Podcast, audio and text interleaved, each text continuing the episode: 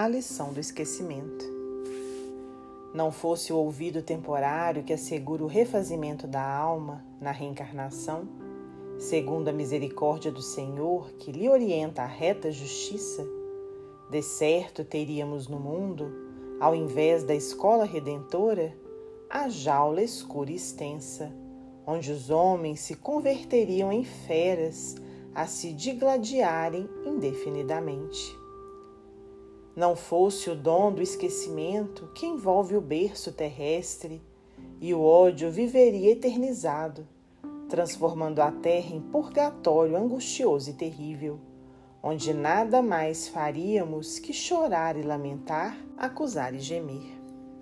A divina bondade, contudo, em cada romagem do espírito no campo do mundo, confere-lhe no corpo físico o arado novo suscetível de valorizar-lhe a replantação do destino no rumo do porvir. De existência a existência, o Senhor vela-nos caridosamente a memória, a fim de que saibamos metamorfosear espinhos em flores e aversões em laços divinos. O Pai, no entanto, com semelhante medida, não somente nos ampara com a providencial anestesia das chagas interiores, em favor do nosso êxito em novos compromissos. Com essa dádiva, Ele que nos reforma o empréstimo do ensejo de trabalho, de experiência a experiência, nos induz à verdadeira fraternidade, para o esquecimento de nossas faltas recíprocas, dia a dia.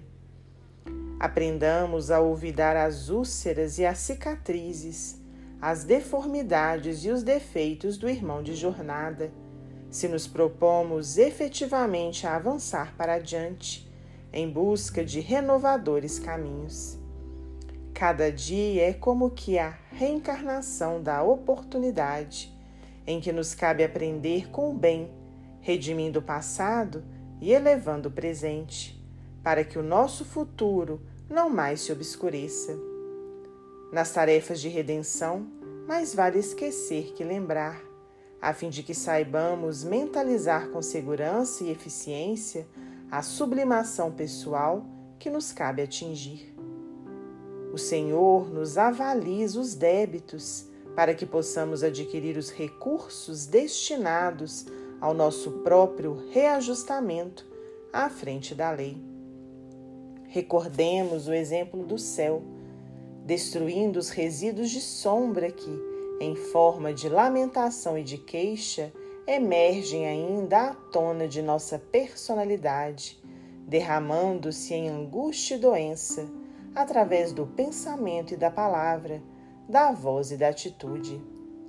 Exaltemos o bem, dilatemo-lo e consagremo-lo nos menores gestos e em nossas mínimas tarefas a cada instante da vida, e somente assim aprenderemos com o Senhor a olvidar a noite do pretérito, no rumo da alvorada que nos espera no fulgor do amanhã.